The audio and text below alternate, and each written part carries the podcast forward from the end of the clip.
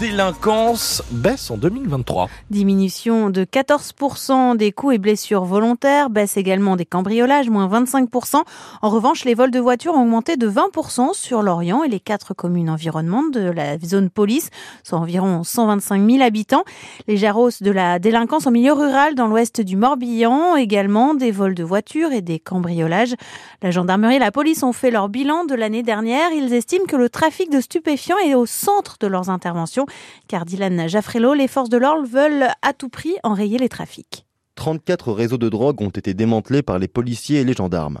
Dans la zone police, 2,5 kg d'héroïne, 6 de cocaïne et 85 de résine de cannabis ont été saisis l'année dernière. Il faut ajouter à ça plus de 200 000 euros en liquide. Pour réussir à endiguer le trafic de drogue, les policiers se rendent régulièrement aux abords des points de deal pour obliger les dealers à changer leurs habitudes. Si dans un premier temps ce système est efficace, il entraîne dans un second une ubérisation du trafic. Les commandes sont réalisées sur les réseaux sociaux avec parfois des livraisons à domicile. Puis il déplace aussi la drogue dans les milieux ruraux. Par exemple, certaines nourrices, les personnes qui stockent la drogue chez elles, habitent en campagne. Les dealers essaient de jouer au maximum la carte de la discrétion. Dans les chiffres, policiers et gendarmes confondus ont démantelé six réseaux de moins entre 2022 et 2023, mais ceux sur lesquels ils ont mis la main étaient plus importants. Un jeune homme de 20 ans condamné hier par le tribunal de Brest à un an de prison avec sursis et 240 heures de travaux d'intérêt général, condamné pour avoir en quelque sorte organisé les émeutes à Brest l'été dernier en réaction à la mort de Naël, tué par un policier le 27 juin à Nanterre. Il avait notamment appelé à la révolte sur les réseaux sociaux. Après un mois d'interdiction de, de, pêche dans le golfe de Gascogne, les pêcheurs euh, devraient reprendre la mer demain. Mais cela s'annonce compromis à cause de la météo qui ne leur est pas favorable. Le collectif des pêcheurs en colère mené par l'orienté David Le Quintrec appelle les professionnels à se tourner vers leur comité de pêche pour demander des indemnisations supplémentaires.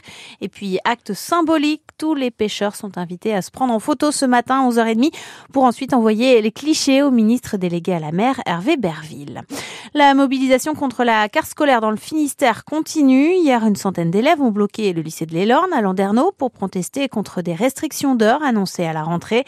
Et à Châteauneuf-du-Fou, une cinquantaine de parents d'élèves et leurs enfants se sont rassemblés devant l'école à 16h30 contre la fermeture d'une classe. Trois semaines après une première grève, les personnels des centres sociaux de nouveau dans la rue, ceux du Sud Finistère appellent à manifester aujourd'hui à partir de 11h à Quimper.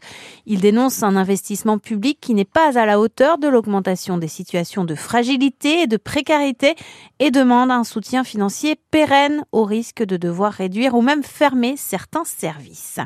Si vous souhaitez aller aux fêtes maritimes de Brest cet été, eh bien sachez qu'il ne reste que quelques jours pour acheter vos places à tarif réduit. Seuls les habitants de la métropole sont concernés par ce prix préférentiel. Un billet à 13 euros au lieu de 17 et un passe 3 jours à 30 euros au lieu de 37.